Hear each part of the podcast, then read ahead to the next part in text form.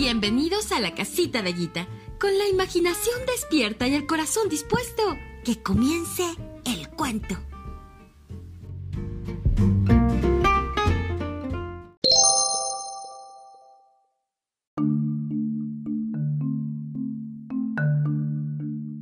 La princesa y el guisante, Hans Christian Andersen. Érase una vez un joven príncipe que estaba en edad de casarse. Como es normal en estos casos, debía elegir a su amada entre todas las princesas de los reinos vecinos. Con este objetivo se puso en camino, dispuesto a viajar hasta que hallara a la princesa de sus sueños. Pero aunque recorrió el mundo y visitó muchos países, buscando y rebuscando sin cesar, no encontró en ninguna parte a una princesa de verdad. Lo cierto es que había una gran cantidad de princesas por todo el mundo, muchísimas, pero a todas les encontraba algún defectillo.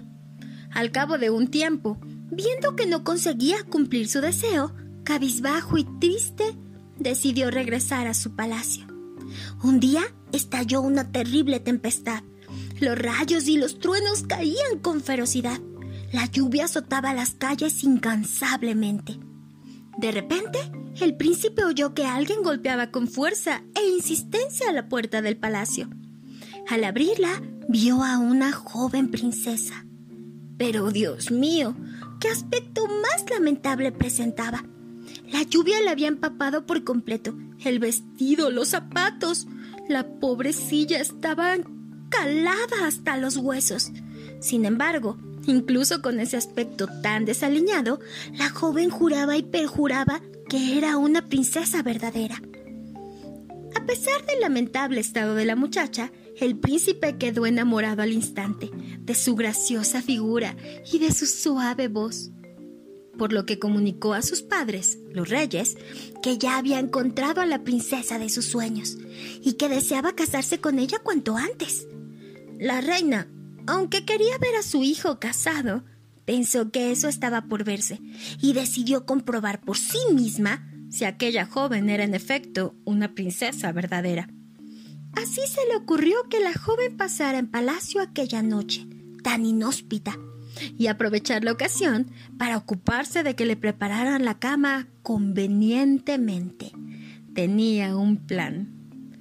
Con objeto de hacerle pasar una prueba que le permitiera averiguar la verdadera condición de la princesa y su abolengo.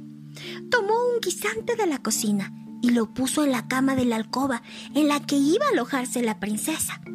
Luego ordenó que los sirvientes colocaran encima veinte colchones de los más suaves, con veinte edredones de plumas, de forma que el guisante quedara debajo de todo eso. La mañana siguiente, todos preguntaron a la princesa cómo había dormido. Lo siento mucho, pero he dormido fatal. No he pegado ojo en toda la noche.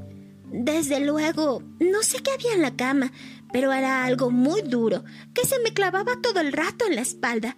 ¡Qué noche más horrorosa!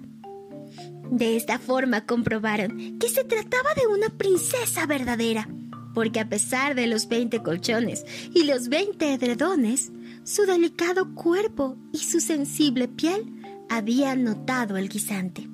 Así el príncipe encontró a su princesa y se casó con ella.